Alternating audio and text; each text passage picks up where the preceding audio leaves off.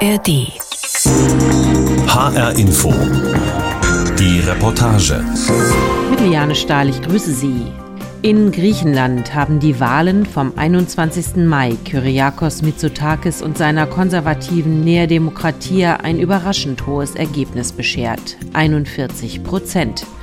Und das waren ganze 20 Prozentpunkte vor dem größten Konkurrenten der linken Syriza-Partei von Ex-Premier Alexis Tsipras. Eine alleinige Mehrheit aber gab es nicht für Mitsotakis. Jetzt bei den anstehenden Neuwahlen am 25. Juni will Mitsotakis mittels Bonussitzen die absolute Mehrheit erreichen und allein weiter regieren. Dabei haben einige Ungereimtheiten seine Amtszeit seit 2019 geprägt. Ein großer Abhörskandal, das schwerste Zugunglück in der Geschichte Griechenlands und Pushbacks von Flüchtlingen im Mittelmeer, bei der die Regierung trotz drückender Indizien nicht verantwortlich sein will. Warum all das Mitsotakis offenbar nicht schadet, darüber berichtet Moritz Pompel. Der jüngste Skandal erreicht seinen Höhepunkt einen Tag, nachdem Kyriakos Mitsotakis 41 Prozent eingefahren hat. Nach dem Wahltag erreicht den alten und wohl auch neuen Premier eine offizielle Aufforderung aus Brüssel. Es gibt keinen Platz für illegale Rückführungen, schreibt Ilva Johansson auf Twitter. Die EU-Innenkommissarin unterstreicht, sie habe das schon vor einem Jahr der griechischen Regierung klargemacht. Aber jetzt ein Bericht der New York Times mit verstörenden Videoszenen, aufgenommen im April diesen Jahres. Darauf zu sehen, der erste klar auf Band dokumentierte Fall eines Pushbacks von Flüchtlingen. Das Video ist eine stumme Anklage, ohne Ton. Es zeigt eine Gruppe von zwölf Migranten, darunter Kleinkinder. Sie steigen hinten aus einem weißen Lieferwagen aus, ohne Nummernschilder, an der Küste der griechischen Insel Lesbos. Sie werden auf ein flaches Schnellboot gebracht und zu einem Schiff der griechischen Küstenwache hinausgefahren. Das bringt sie auf hohe See und setzt sie in einer Rettungsinsel aus. Später kommt die türkische Küstenwache, die die Migranten zurück in die Türkei bringt. Die griechische Regierung hat stets abgestritten, solche illegalen Rückführungen zu unterstützen. Kyriakos Mitsotakis reagiert auf das Video in einem Interview mit dem US-Sender CNN so. Uh,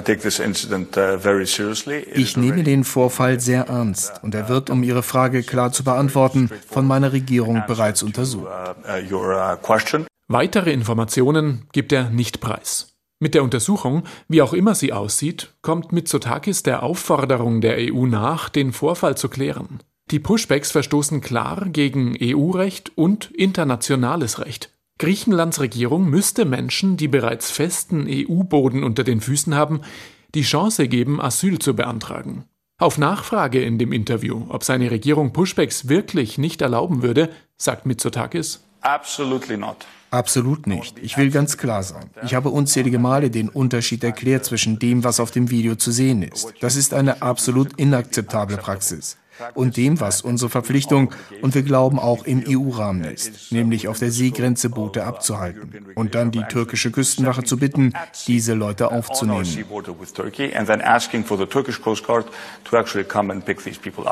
Der Norweger Tommy Olsen von der Nichtregierungsorganisation Aegean Boat Report sagt, als er das Video gesehen hat, musste er lachen. Rückführungen wie diese gäbe es nun seit etwa drei Jahren im großen Stil.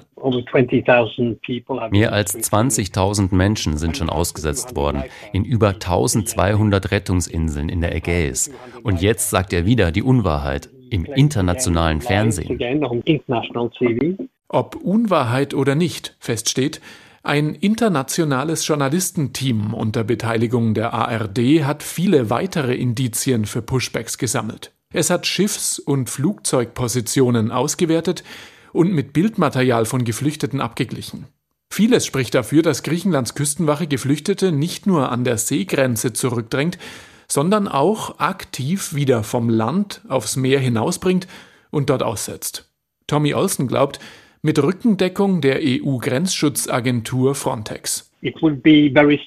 Es wäre seltsam bei all der modernen Technik, die Frontex nutzt, wenn sie nichts wüssten. Ich würde sagen, das ist unmöglich. Frontex ist da tief involviert. Und ich glaube, die griechischen Behörden wissen, dass sie die Unterstützung der EU haben. Wie kann die EU die griechische Regierung jetzt auffordern, ihr eigenes Verbrechen aufzuklären? Ich glaube kaum, dass sie sich jetzt selbst für schuldig erklären werden. Mitsotakis und seiner konservativen Nea Demokratia schaden diese Ungereimtheiten nicht. Im Gegenteil.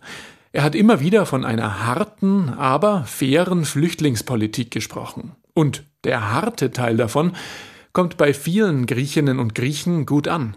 Bei der Wahl im Mai war die Zustimmung für Mitsotakis gerade in den Gebieten Richtung Türkei besonders hoch. Mancherorts hat er dort die Hälfte aller Stimmen bekommen. Auf den Inseln und in der Evros-Region an der Landesgrenze zur Türkei. Dort, wo Griechenlands Regierung eine Mauer bauen lässt. Fünf Meter hoch und bereits knapp 38 Kilometer lang.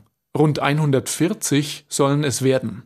Vor der ersten Wahl hat Mitsotakis an der Mauer Wahlkampf gemacht. Mit dem Zaun entlang des Grenzflusses Evros habe man es bereits geschafft, 250.000 Migranten an der illegalen Einreise zu hindern, sagt er. Lassen Sie mich daran erinnern, dass 2015 drei Viertel aller illegaler Migranten in Richtung Europa über die griechische Grenze gekommen sind. Jetzt sind es nur noch 10 Prozent. Einer, der Mitsotakis Linie unterstützt, ist Landwirt Christos Stankoglu. Mit seinem weißen Pickup fährt er über Feldwege hinaus ins Flussdelta. Dutzende Kilometer breit, durchsetzt mit Brackwasserseen und Flussarmen. Hier außen lässt Stankoglu seine Schafe und Kühe weiden. Eine Schar Flamingos fliegt in pfeilförmiger Formation gegen den strengen Wind an. In der Ferne an einem Bergrücken ist die erste türkische Siedlung zu erahnen. Schemenhaft sichtbar die rote Flagge mit weißem Halbmond an einem Masten. Früher seien hier durchs Delta viele Flüchtlinge gekommen, sagt Landwirt Stankoglu. Wir fühlen uns sicher mit dem Zaun. Wir können in Ruhe schlafen und zur Arbeit gehen. Hier habe ich früher viele Gruppen angetroffen und ich hatte Angst, sie könnten mich festhalten und mein Auto stehlen. Dass die Behörden illegal handeln, indem sie mutmaßlich Flüchtlinge wieder zurück auf die türkische Seite bringen, davon erfahren Menschen wie Stankoglu kaum etwas.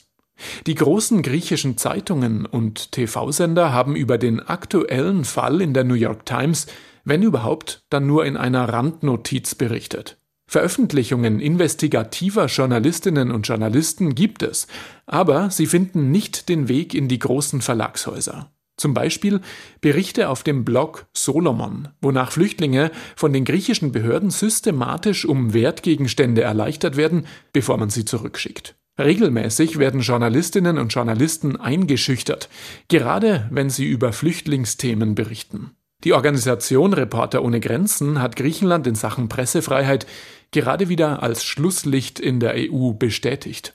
Und weil es an Informationen fehlt, überwiegt bei vielen Griechinnen und Griechen das Gefühl, Mitsotakis und seine Nea Demokratia betreiben tatsächlich eine harte und faire Flüchtlingspolitik. Die Mauer mitten durchs Flussdelta? Notwendiges Übel. So sehen das die meisten Bewohner in der Grenzregion. Und auch fast alle Parteien, die jetzt wieder zur Neuwahl antreten.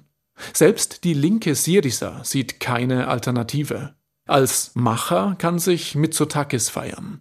Er verbucht die gesunkenen Flüchtlingszahlen erfolgreich für sich und gräbt rechten Parteien das Wasser ab.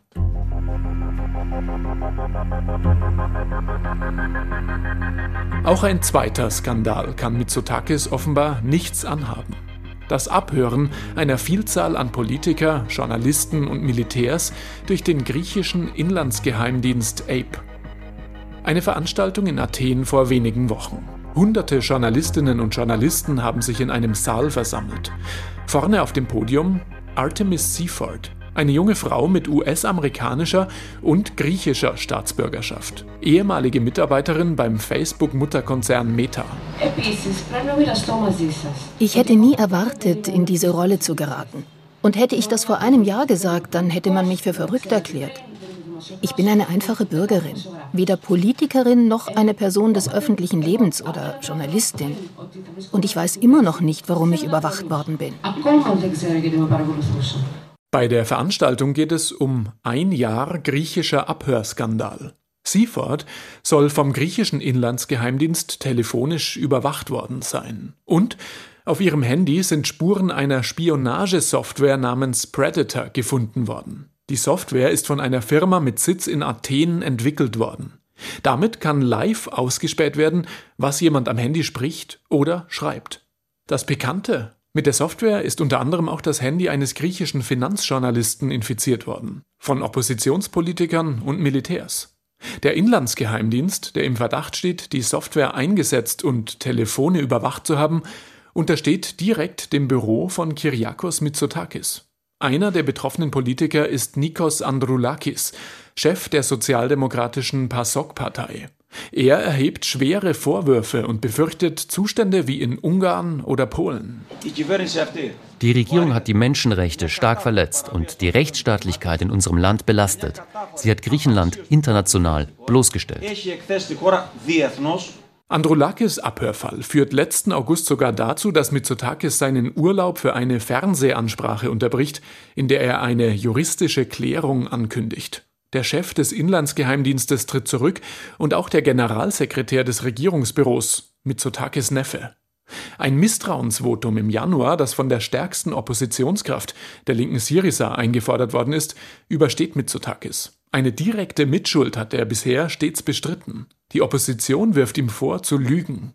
Dass der bekannte griechische Finanzjournalist Thanassis Koukakis monatelang telefonisch überwacht worden ist, hat die Regierung mit nationaler Sicherheit begründet. Kurz vor den Wahlen im Mai, in einem TV-Duell, spricht Mitsotakis erstmals selbst von einem Skandal, zumindest was den Abhörfall Androulakis angeht. Das hätte nicht passieren dürfen. Aber wenn wir die Rechtsstaatlichkeit im Land als Ganzes bewerten, dann hat Griechenland laut der Zeitschrift The Economist erhebliche Fortschritte gemacht, trotz des Abhörskandals. Zwei Drittel der Griechinnen und Griechen glauben laut der letzten Erhebung dazu, dass Mitsotakis von der Überwachung Androulakis gewusst habe. Und trotzdem hat es ihm bei der Wahl im Mai offenbar keine Wählerstimmen gekostet. Das Thema spielt für die allermeisten kaum eine Rolle. Zu abstrakt, zu weit weg von der eigenen Lebenswirklichkeit. Das zeigen Umfragen zu den wichtigsten Wahlthemen und auch eine nicht repräsentative Straßenumfrage. Ich weiß darüber so gut wie nichts. Sicher, Mitsotakis sollte nicht so tun, als ob er von nichts gewusst hätte. Für mich sind bei der Wahl Themen wie Wirtschaft und Arbeit wichtig. Solche Sachen. Mit den Neuwahlen sinkt die Chance auf Aufklärung, denn nach den Wahlen im Mai mit einfachem Verhältniswahlrecht hätte Mitsotakis einen Koalitionspartner gebraucht, namentlich die sozialdemokratische PASOK rund um den abgehörten Nikos Androulakis. Die Vorgängerregierung mit der linken Syriza-Partei hatte das Wahlrecht 2016 entsprechend geändert und einige Beobachter sagen, es sei demokratischer. Jetzt dagegen bei den Neuwahlen gilt ein anderes Wahlrecht, mit dem Griechenland jahrzehntelang Erfahrungen gesammelt hat. Demnach stehen dem Gewinner bis zu 50 Bonussitze zu, ein Sechstel der Gesamtsitze im Parlament. Mitsotakis hat es selbst für den Fall einer zweiten Wahl wieder eingeführt. Nach den Wahlen am 25. Juni hat er also beste Chancen, alleine weiter regieren zu können. Für den Untersuchungsausschuss zum Abhörskandal könnte das bedeuten, es geht so weiter wie bisher. Immer wieder haben es Abgeordnete der Nea Demokratia im Ausschuss erfolgreich geschafft, Informationen zurückzuhalten. Und auch beim Thema Abhörskandal spielt die mangelnde Pressefreiheit wieder eine Rolle. Bei der Veranstaltung der Journalistinnen und Journalisten vor wenigen Wochen ist das einzige TV-Team vor Ort das der ARD. Das griechische Staatsfernsehen berichtet nicht über die große Diskussionsrunde. In den bekannten Tageszeitungen keine Berichte. Die Unabhängigkeit der reichweitenstarken Medien ist zweifelhaft in Griechenland. Sie sind vielfach in der Hand reicher Unternehmer.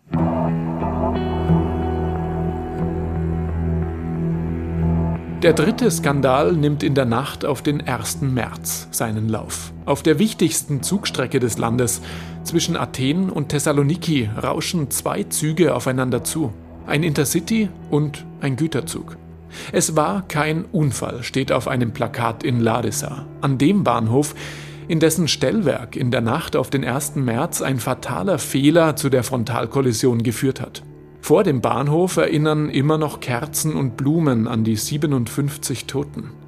Eine Wanduhr auf dem Boden zeigt 23 Uhr 21, der Unglückszeitpunkt. Raphael und Kostas haben einen fragenden Gesichtsausdruck, wenn sie hierher kommen. Sie gehören zu einer Gruppe von Studierenden, die in Larsa nach dem Zugunglück Protestaktionen maßgeblich mitorganisiert haben. Wir haben gesagt, wir müssen etwas unternehmen, um irgendwie unser Mitgefühl auszudrücken mit den Angehörigen der Opfer. Wir hatten alle einen dicken Kloß im Hals und doch jetzt ist dieses Gefühl nicht verschwunden. Der Protest der jungen Generation ist die Initialzündung für zwei Generalstreiks, die nach dem Unfall das ganze Land lahmlegen. Der Vorwurf, jahrelang hätten Politik und Behörden Bedenken von Bahnpersonal überhört und nicht in moderne Sicherheitstechnik investiert. Die Umfragewerte der Nea Demokratia sinken in der Folge. Der sicher geglaubte Wahlsieg plötzlich in Gefahr. Doch dann gelingt Mitsotakis und seiner Partei doch wieder die Trendwende nach oben. Ein Grund dafür der Faktor Zeit. Die Wahlen werden vom ursprünglich angepeilten Termin Anfang April auf Ende Mai verschoben. In dieser Zeit kann die Opposition kein Kapital aus dem Zug und Glück schlagen. Im Gegenteil. Je mehr Zeit vergeht, desto besser gelingt es Mitsotakis und seiner Regierungsmannschaft, auch den Vorgängerregierungen einen Teil der Schuld zuzuschreiben. Man weist hin auf, Zitat, chronische Probleme und jahrzehntelanges Versagen. Die Regierung ruft einen Untersuchungsausschuss ein, der das bestätigt. Angehörige der Opfer und Überlebende werden entschädigt. Die Massenproteste sind initial heftig und die größten seit Jahren in Griechenland. Aber sie legen sich nach Ostern.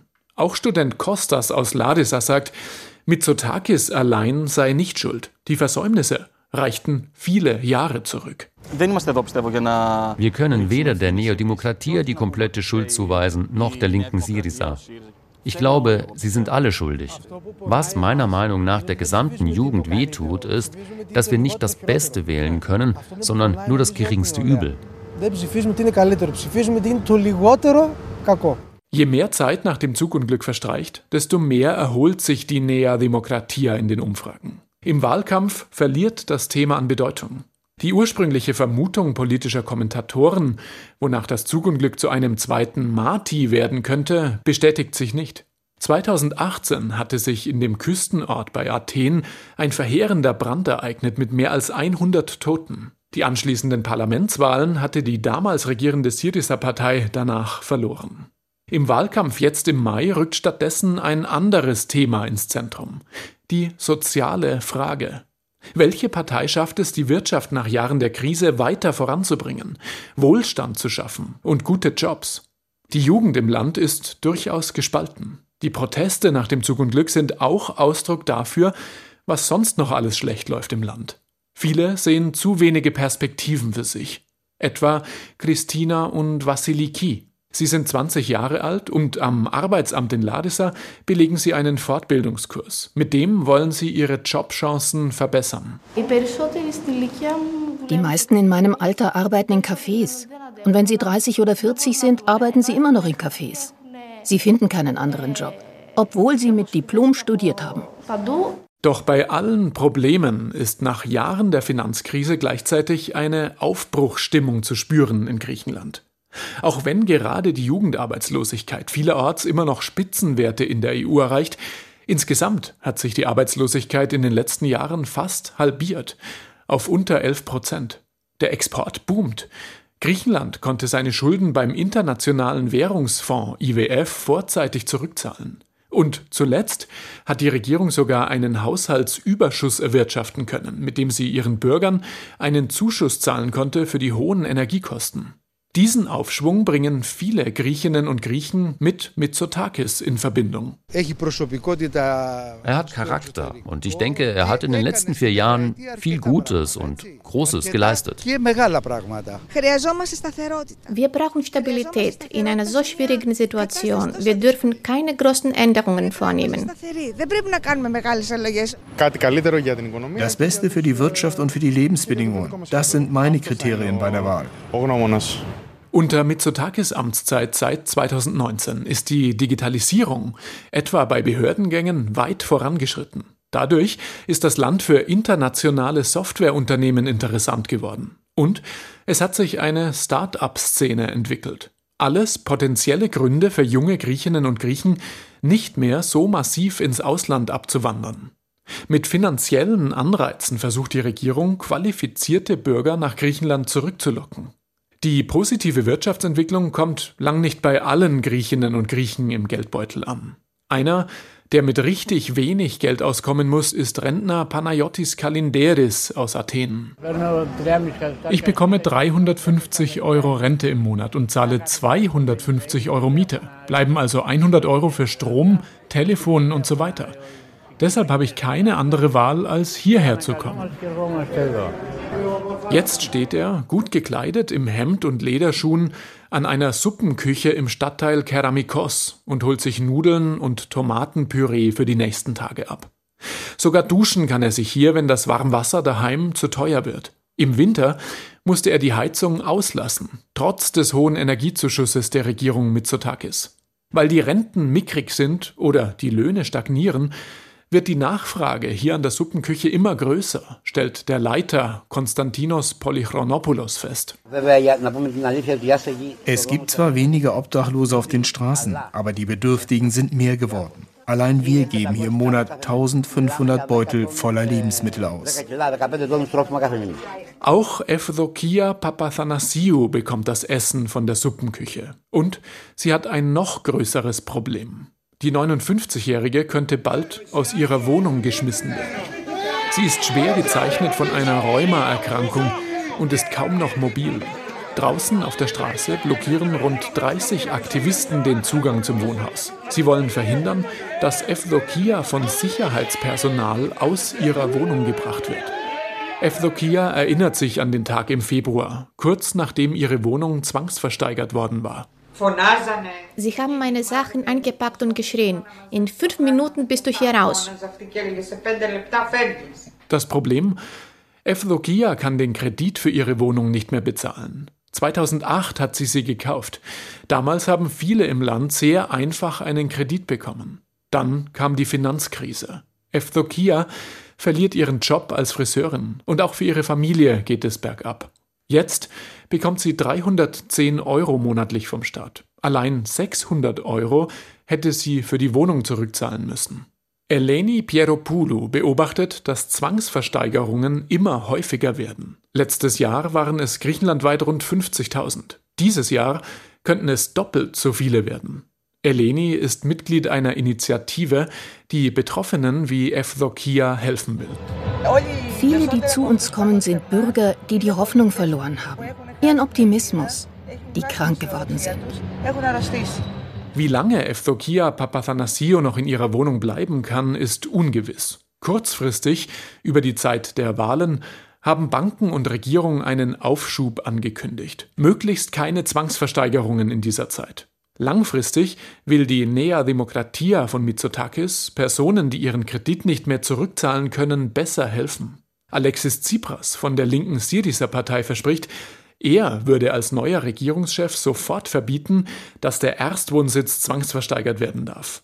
Und die gemäßigte linke PASOK setzt auf mehr sozialen Wohnungsbau.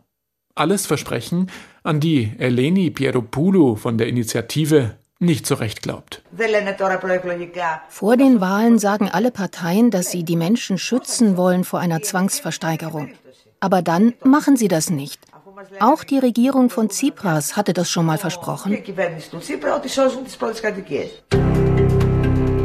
Für die linke Syriza ist das ein Grundproblem, das ihr jetzt bei den Wahlen im Mai zum Verhängnis geworden ist. Immer weniger Griechinnen und Griechen nehmen Alexis Tsipras seine sozialen Versprechungen ab. Egal ob Schutz des Erstwohnsitzes, deutlich höhere Renten oder mehr Mindestlohn. Zu tief sitzt noch die Enttäuschung, als Tsipras 2015 schon einmal mit vielen Versprechen angetreten ist, die er danach nicht einlösen konnte. Im Umkehrschluss heißt das, selbst wenn die sozialen Versprechen von Mitsotakis nicht so weit gehen wie die der linken Konkurrenz, die Menschen trauen ihm eher zu, Griechenland wirtschaftlich weiter voranzubringen.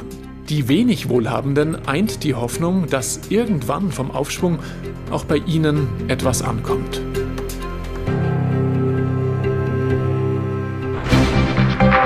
Für die Griechen geht es am 25. Juni erneut an die Wahlurnen. Warum Mitsotakis die Neuwahlen trotz aller Skandale wohl gewinnen wird, darüber hat ARD-Korrespondent Moritz Pompel berichtet. Ich bin Liane Stahl und den Podcast zur Reportage finden Sie wie immer auf hrinforadio.de und in der ARD Audiothek.